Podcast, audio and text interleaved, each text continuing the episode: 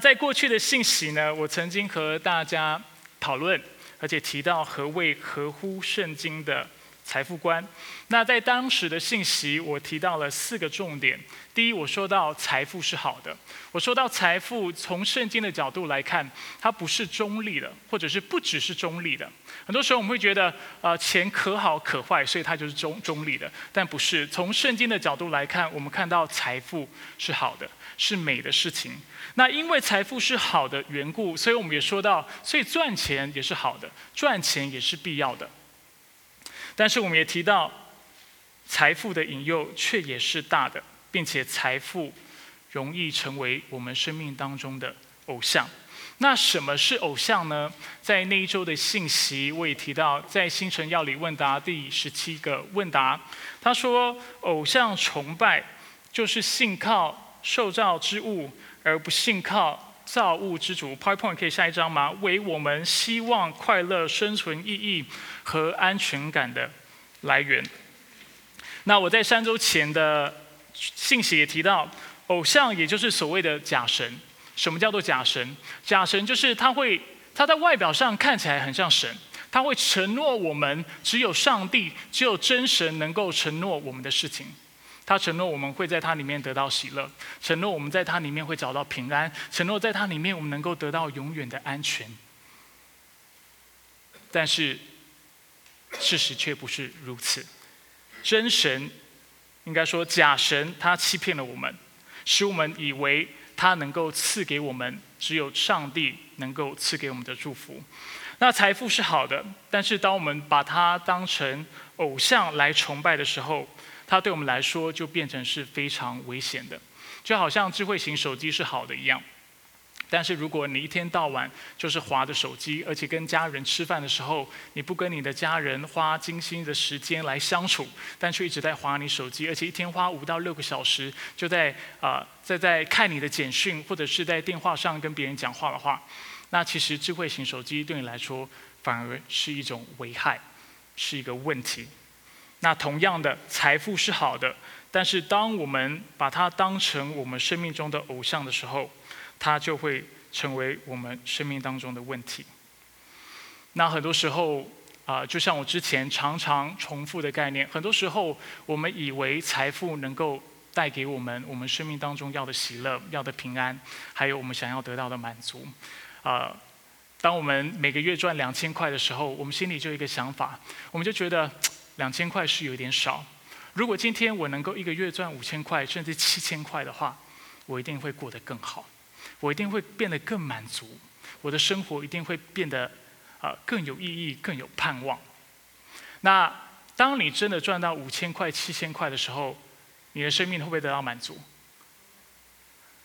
其实会，但是非常的短暂。赚到七千块、五千块的时候，你会说：啊，我终于达到我的目标了。感谢主，我好开心啊！我现在有更多的钱可以花，我可以去更更更多的地方度假，我可以啊啊买更好的包，我可以买更好的车子等等。你心里就开始有这些盘串，而且你觉得啊好开心哦，我终于达到我的目标了。但是很快的，你心里的满足慢慢的、慢慢的就消失了，因为你看到你的同事赚的钱比你多，因为你看到啊。跟你同一个大学毕业的同学，他竟然每个月是赚一万块、两万块、五万块，你心里就充满了嫉妒，你心里就开始想：唉，七千块还行，还不错，还算够用。但是比起我的同事，比起其他的人，比起开 Tesla 的那些人，啊，不够。要买 Tesla 可能至少要赚一万块，所以你心里又开始被焦虑、被忧愁、被被不满足所充满，而你就失去了在你心里面的。平安，那敬拜假神就有这样的问题，但是基督徒的观念却不是如此。我们并非将我们的快乐、将我们的安全感、将我们今生的满足建立在我们拥有的东西上面，因为我们知道，如果我们是将我们的快乐建立在我们所拥有的东西上面的话，有一天我们一定会失望，因为我们有一天会失去我们所拥有的这些东西跟这些的事物。而基督教相信呢，人若要找到希望、找到快乐、生存意义，还有找到安全感的唯一方法，就是认识那位创造我们的造物者，跟他建立关系，并且按着他创造我们的目的去活，还有他所设计的蓝图去活的时候，我们才能够找到我们生命当中的满足。那许多人都知道，在几周前啊，当我的祖母过世，我需要啊回台湾奔丧的时候，师母和我的孩子在啊美国在开的时候，他们就遇到了车祸。啊，这个车祸很严重，啊，车子是啊全部报销。那啊，我回来之后呢，因为知道这件事之后，我们就啊赶赶快的处理，并且啊我就啊很快的为师母买了一部新车，这也算是 不幸中的大幸。那更重要的是呢，我我也很快的为我的孩子换了新的安全座椅，因为根据美国的法律规定，当你的安全座椅啊，在车内发生车祸、严重的车祸之后，你需要把它换掉，不然以后啊，当你的孩子再次遇到车祸，当然我不希望遇到这个事情，但是再次遇到车祸的话，保险公司可能是不会理赔的，因为他知道你没有去更换你的安全座椅。那作为一个非常有爱心的父亲，跟爱我家人父亲，而且我也被这个事情吓到了，我啊，在这件事情过后，我很快的就上网去啊搜索。就是现在什么是市面上最安全的安全座椅？就去看网络上的评比。那看完以后，我就买了一个啊网络上号称最安全的安全座椅，然后买回来我就啊把赶紧把它安装在师母的车上。那啊出乎我意外的，其实在出出乎我意料的呢，我花了蛮长的一段时间把这些安全座椅啊安装好。为什么呢？因为我花了一个半小时的时间在。读把整本的 使用手册把它从头到尾读完，读完之后，我才按照它上面所写的步骤，啊，一步一步的把安全座椅装上。那因为这个安全座椅真的是特别安全的缘故，它的步骤的确比其他的安全座椅再多了那么一点点。那我为什么要这么谨慎呢？因为我很怕，当我没有按按着它的步骤，按着它的指示去装这个安全座椅的时候。这个安全座椅在遇到事故的时候无法保护我的孩子，我很怕这个安全座椅无法发挥它应该发挥的功用。那安全座椅是这个样子，我们人的人生也是这个样子。安全座椅要发挥它能够使人安全的功能，它就需要按着它的使用手册被安装上去。同样的。当人要找到在今生的满足、喜乐和平安的时候，他也需要按着他的造物主的蓝图跟设计去过他的生活，他才能够得到满足。如果今天我们要按按照着手册上面所写的去安装安全座椅，然后发生事故之后，我孩子受伤了，保险公司会说你根本没有你的安装是有问题的，所以你不能申报。你没有资格去啊，跟我们来来啊，就是申款提呃，就是申请这个款项。同样的，我们在生活当中，很多时候我们会抱怨，我们会觉得说，为什么别人的生活过得总是比我们好，过得总是比我们的快乐，啊，做过的比我们还要满足？那原因是什么？原因就是因为其实我们并没有按着上帝的蓝图来过我们的生活。而当我们没有按着上帝蓝图来过我们生活的时候，我们理所当然的。就不会得到满足的人生。所以今天呢，我们要啊探讨的主题是财富的自由。那这里指的不是我们理财的时候所说的财务自由，自由，比如说啊不欠债，或者是啊你的。呃，被动收入能够打平，或者是能够超过你的日常的开销。那当然有机会，我们可以进一步的去聊到圣经怎么看待财务自由这个主题。但是今天我要说到的财富自由是另外一种自由，是一种被上帝救赎后的财富观，使我们不再被财富束缚，却能够在真理当中能够使用我们的财富来敬拜上帝。就像我刚才说的。是一个上帝提供给我们，来使我们得到满足和快乐的一个手段。当我们按着圣经的标准跟上帝的指示来使用我们的财富的时候，我们就能够得到最大的效益，而且在当中得到满足。所以我们要一起看这三个概念。第一个概念呢，我们要看到我们要如何有财富的自由。首先，我们需要学习慷慨的给予。我们要一起来看雅各书五章一到三节。雅各说：“注意，你们这些富足人呐，要为将要临到你们身上的灾难哭泣、嚎啕。你们的财物腐烂了，你们的衣服被虫子蛀了，你们的金银都生锈了。这秀要证明你们的不是。”又要像火一样吞吃你们的肉，你们在这末世只知道积蓄钱财。那我相信刚才当啊万姊妹在为我们宣读今天的经文的时候，大家已经看到了今天经文的严肃性。我们可以看到雅各在这段经文的口吻是非常严厉的。那许多的学者都指出，雅各在这里的口吻其实跟旧约先知的口吻非常的类似。雅各在此对他的读者们宣告：，就是如果啊你是富有的人，你要注意了，因为上帝的审判要临到你，而且不仅上帝要审判你，并且这个审判是严重的，严重严重到什么程度？就是你不只会哭泣，并且你会嚎啕。那为什么呢？雅各给我们三个理由。那在这段经文，他给我们第一个理由，就是因为在这末世，这些人只知道积蓄钱财。那我有一个问题：积蓄钱财是错的吗？我看到我们在座的有的弟兄姐妹很担忧的看着我，可能我们弟兄姐妹财务状况还不错的样子。等我解释完，你就不会那么紧张。但是我们会非常谨慎的去理解这个主题。圣经有很多地方都让我们看到，其实累积财富是件有智慧的事情。当呃约瑟在做埃及的宰相的时候，他因为知道埃及会有七年的饥荒，所以他就事先累积了粮食，是吗？使以色列人能够安度那七年的荒灾。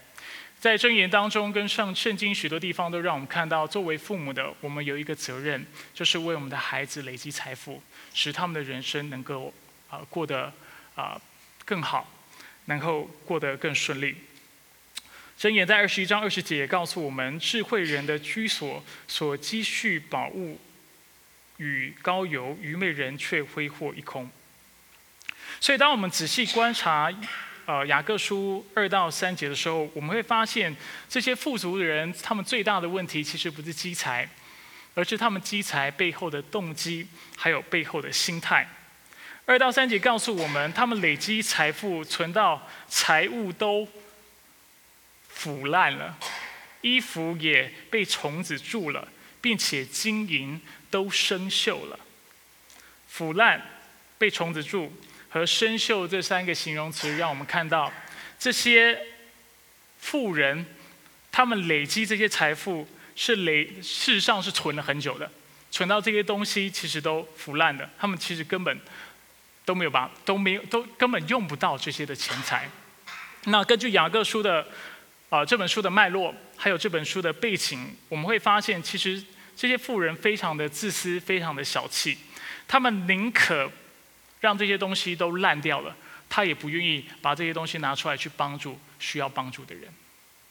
所以雅各在第三节他说：“这锈就是生锈的锈，要证明你的不是。你的东西生锈，证明你其实根本用不到，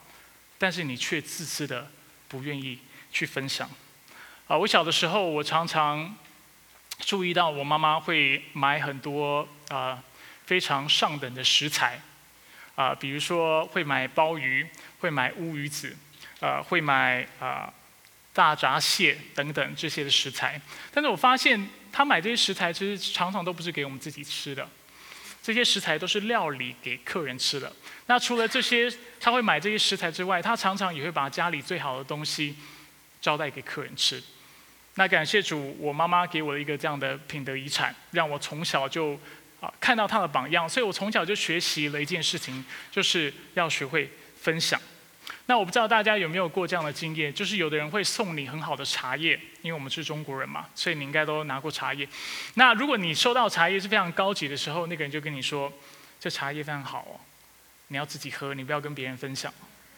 对不对？就是让你知道，你便宜的茶叶你转送就算了，但今天的茶叶很好，你不能分享给别人。但是当我拿到这些茶叶的时候，因为我的母亲给我的影响，通常有客人来的时候，我就会首先把这些东西拿出来来招待客人。那当然感谢我的母亲给我一个这样的榜样，甚至啊，我在跟师母结婚之前，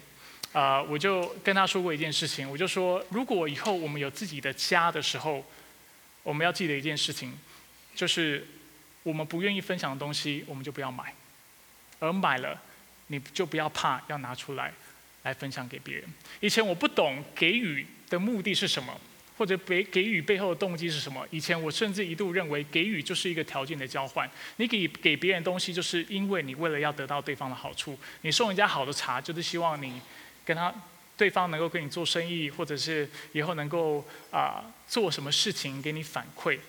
但是从我母亲身上，还有从我自己对基督教的信仰一步一步的了解之后，我发现原来给予本身就是一个美德，就是上帝会做的事情，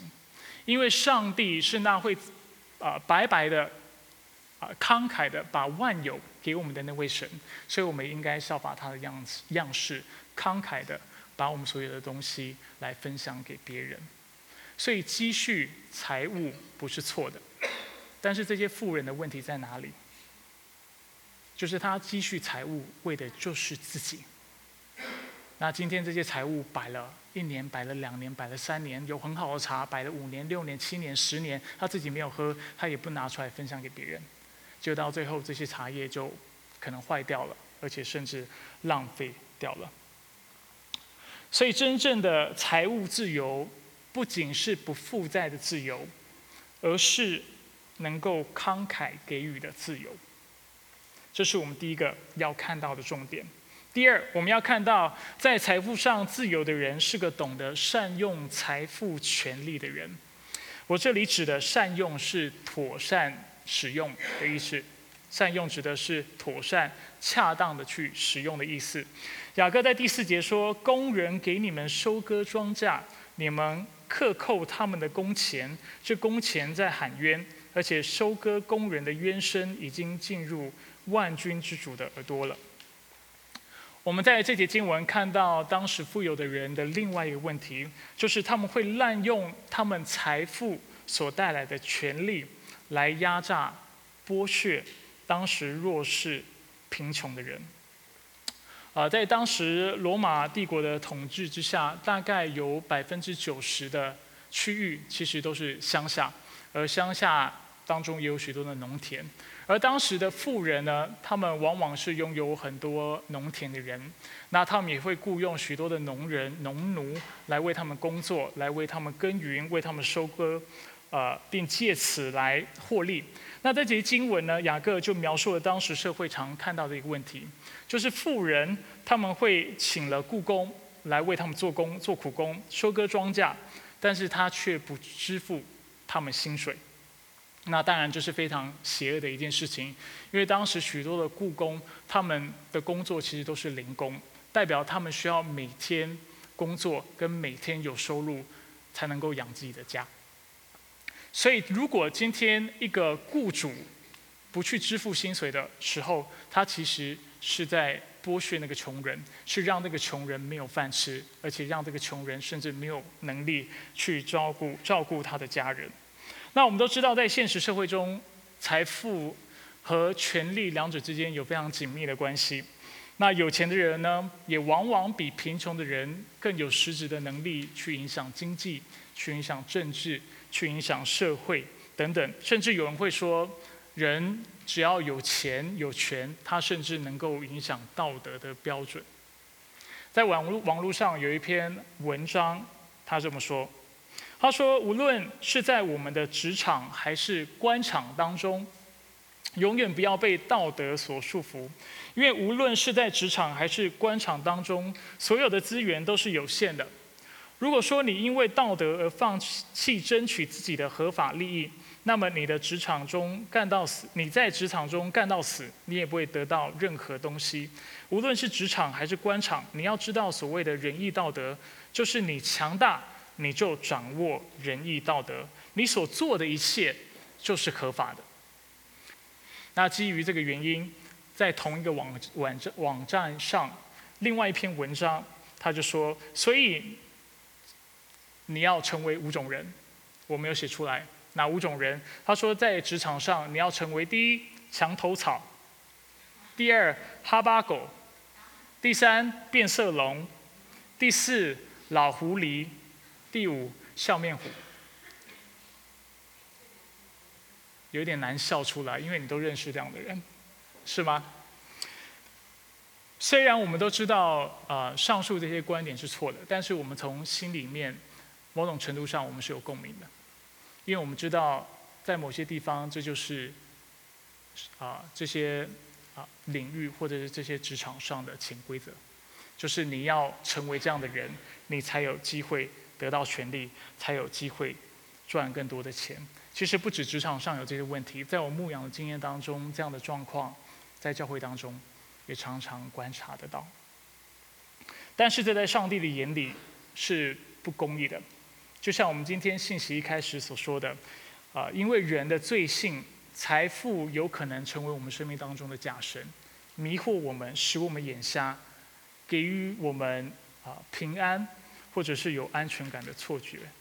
那当人有钱的时候呢，他会以为自己有绝对的权利，能够为所欲为，啊，并且认为穷人拿他一点办法都没有。但是雅各在第四节却告诉我们，这工钱在喊冤，而且收割工人的冤声已经进入万军之主的耳朵了。当富有的人觉得他自己是无懈可击的时候，雅各告诉我们。其实他正在为自己树立一个非常可怕的敌人，就是上帝他自己。雅各在这里特别用万军之主来称呼上帝，那这不是一个偶然或者是一个无心的措辞，这个称谓凸显了上帝的权柄，还有他手下成千成万的军队。换句话说，当一个人自以为有钱、有权去剥削。那弱势的人的时候，雅各告诉我们，上帝就亲自带领他成千成万的军队在敌对你，在敌对富人。所以他如何敌对那个人，敌对富人呢？在第五节说：“你们在地上享奢华宴乐，把自己养肥了。”但是上帝会做什么事情？他会带领他的军队宰杀。你，你在做的事情，或者是富人在做的事情，当我们有有啊富足去剥削人的时候，我们其实就在等候宰杀的日子。那雅各用宰杀一词来形容上帝的审判，这其实是非常可怕的一件事情。所以我们要如何应用这节经文呢？其实这些富人他们最大的问题就在于缺乏爱心，他们并未按照圣经的教导。去爱他们的邻舍，所以如果我们希望学会妥善的去使用财富所带来的权利的时候，我们就需要学会用我们的权利去爱人，还有去服侍人。比如说，财富可以买来服务，不论是餐馆或者是旅馆的服务，或者是我们的员工对我们公司的服务。我们都知道亚洲的餐旅业，我这这趟啊回台湾啊，再次的体会到这个事情。那刚好在啊路途当中，我也去了日本几天，很清楚的看到啊亚洲对餐旅业呃餐旅业对服务的重视。那他们总是把客人当作贵宾来对待。那这种财富的权利。啊，是我们非常熟熟悉的。我们知道，当我们消费的时候，对方就可能会啊尽就是尽他们所能，专业的带着微笑的来满足我们的需求。但是我们往往在这个过程当中，在被服务的过程当中，忘了我们的财富其实能够带来另外一种权利，就是服侍他们的权利。耶稣告诉我们：你们中间谁愿为大，就要做你们的用人；在你们中间谁愿为首，就要做众人的仆人。马可福音十章四十三到四十四节。耶稣在他的教导当中，常常提醒我们：当我们权力越大的时候，我们越要学会谦卑自己，来服侍他人。当餐厅的服务生端菜给我们，而且为我们倒水的时候，我们能够怎么服侍他？接着说谢谢，接着给他多一点小费来服侍他。当他今天在清理我们桌上的餐盘的时候，如果他够不到其中一个餐盘，我们能够怎么来服侍他？我们能够把餐盘，就是帮他把餐盘拿给他，呃，或者是当我们带着孩子去餐厅，然后把餐厅搞得一团乱的时候，地上、桌上全部都是啊厨余的时候怎么办？我们可以帮助服务生把这些厨余整理在一个地方，让他清理的时候能够方便一点。那做老板也是这样，当我们的下属用心的完成他的工作的时候，我们能够如何的来服侍他？我们可以用赞美的言言语、肯定的言语，甚至奖励的方式来鼓励他，甚至我们可以借由提供更好的工作环境、啊办公设备和福利，来服侍我们的员工。举例来说，如果我们公司当中有啊在仓库里负责帮我们搬运重的东西的员工的时候，我们怎么服侍他？我们可以买腰带，就是啊支撑带，来送他，让他在搬运的过程当中比较不容易受伤，而且在搬运的时候能够变得更容易。而当我们这么做的时候，我们就是在用我们的权利来服侍对方。所以财富能够带来权利，而我们也常常需要用这个权利来服侍别人。最后，我们看到一个在财富上自由的人，也是一个常想到他人需要的人。雅各在第五到第四节，他责备富有的人，他说：“你们在地上享奢华宴乐，把自己养肥了，等候宰杀的日子。你们定了一人的罪，把他杀害，他没有抵抗你们。”那在第五节，我们看到上帝将审判富有富有的人的第三个理由，告诉我们。因为他们总是在地上享奢华宴乐。这句话让我们看到富人的一个关键的问题，就是他们忽略了富裕所带来的责任，富裕所固有的责任。那在第一个大点，我已经说过，这些富人看待财富的观念是错误的。与其慷慨的把他们的资源分享出去，他们宁可自私的把资源存起来。那除了不愿意分享是个问题之外，第五节我们也看到，他们压根看不到其他人的需要。当然，这不是我们作为基督徒应该看待财富的方式。圣经常常提醒我们，作为基督徒，我们有两个非常大的责任，就是我们要爱上帝，并且我们要爱人如己。我们活着不应该只想到自己，但是我们也要常常想到我们的环境，还有我们周围的人的需要。那这些富有的人，啊，他们一个最大的问题就是他们对财富的使用的意向是非常狭窄、非常浅薄的，是不够远的。他们只关心到自己的想法、自己的需要，但是他们却没有想到，原来他们的财富能够做许多帮助穷人的事情，并且他们的财富能够做到许多穷人无法做到的事情。像什么事情呢？我在这里列了一个清单，这不是所有的事情，只是让大家参考。比如说，提供就业的机会，或者是领养孤儿，甚至建立孤儿院，设立各种协助弱势群体的社福机构，呃，捐款协助各样的公共机构，包括学校、医院、收容所、监狱和教会等。第五，深入参与环境保护工作。比如说买混合动力的汽车，车子呃房子能够装太阳能板，甚至像苹果电脑，他们呃让公司所有的直营商店、啊办公室、数据中心，还有厂办的设施，全部是百分之百用再生的能源。你们知道这个事情吗？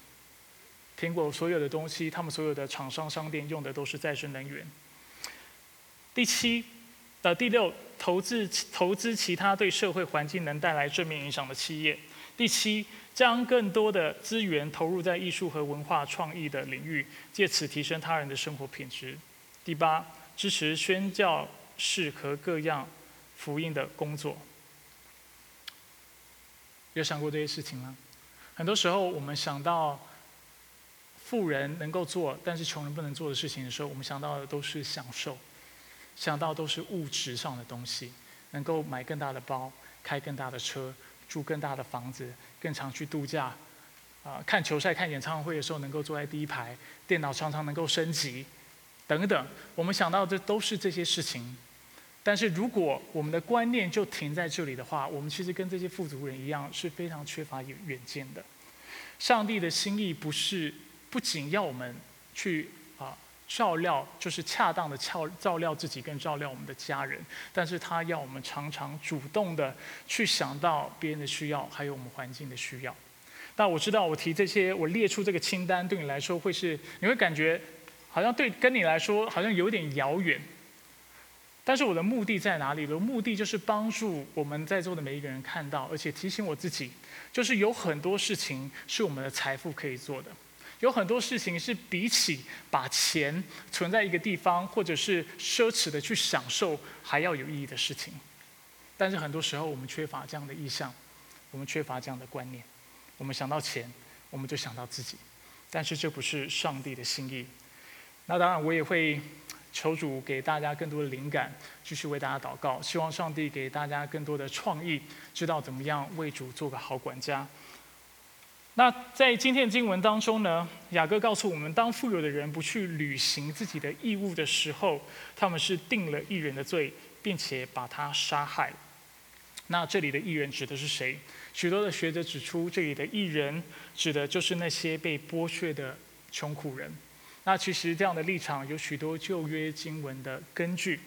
列几个经文让大家看看。在旧约当中呢，艺人和穷人这两个词常常被一并提起，甚至他们两个是一个可以被互用的词。比如说在阿摩斯书二章第六节，啊，先知阿摩斯这么说：“他说耶和华如此说，以色列三番四次的犯罪，为银子卖了一人，为一双鞋卖了穷人。”我必不撤销对他的惩罚。五章十二节，阿摩斯也说：“我知道你们的罪过何其多，你们的罪恶何其大。你们迫害一人，收受贿赂，在城门口驱往贫穷的人。”那诗篇三十七篇第十四节也有类似的经文，说到二人刀出鞘，弓以上弦，要砍倒困苦贫穷的人。要杀害行为正直的人，就是一人。所以，当富人不去履行他们作为富人的义务的时候，反倒自私自利的去填饱自己的肚子，去享受、去宴乐，并且剥削穷人的时候，我们不难想象，虽然他们没有亲自下手，但是他们却间接的害死了贫穷的人。刚才我已经说了，在当时的社会，许多贫穷的人他们是做零工的。他们每天能够生存下去，靠的就是每天能够啊领取薪水。但是如果一个富人是如此吝啬，而且剥削穷人的话，其实是会饿死他，而且饿死他的家人。那雅各告诉我们，他们这种行为就如同是将穷人定了死罪，判了死刑，并且将他们杀死。那当然，除了在解经上，一人是指穷人这样的一个理解是正确之外，当我们看到了这节经文对啊这个艺人的描述的时候，我们很难不去联想到耶稣基督。在人类的历史当中，有谁比耶稣基督更为无辜，但却被活活的害死？有谁在受死的时候却丝毫没有抵抗？就只有耶稣基督。那在今天的信息，稍微重复一下，我们今天讲到的三个重点。我们看到，若是一个人要得到，若想要得到财富自由的时候，他就需要操练三件事情：学会慷慨的给予，学会善用财富的权利，和想到他人的需要。而当我们想到耶稣的生平的时候，我们会发现，耶稣的一生就体现了这三个原则。圣经告诉我们，万有都是本于他，倚靠他，归于他。所以耶稣是按定义来说，最最为富有的那位，因为世界的万物都是出自于他，靠着他所造，并且为了他所造的。但是作为造物主，虽然他是丰盛的，他却将万有和自己的生命慷慨的赐给了我们。除此之外，虽然他是有权柄的，但是圣经告诉我们什么？虽然他是真神，但是他却倒空自己，取了人的样式，谦卑的来服侍我们。最后，虽然他是那荣耀的君王、尊贵的君王，就像我们今天敬拜的诗歌所唱的。但是他却不仅仅的想到自己，他却时常的挂念我们，甚至为我们死在十字架上。那为什么耶稣要做这些事情？原因很简单，因为他爱我们，而且他愿意借着救赎我们，使我们能够效法他的样式，使我们也能够成为他这样的人，能够慷慨的给予，啊，能够。去啊，牺牲自己，去服侍别人，而且啊，能够想到常常想到他人的需要。当然，我今天信息一开始说了，除了他要我们效法他去做这些事情之外，他为什么要命令我们去做这些事情呢？因为他知道，唯有当我们做这些这些事情的时候，我们才能够找到在他里面最大的满足。还有最大的喜乐，我们一起来祷告。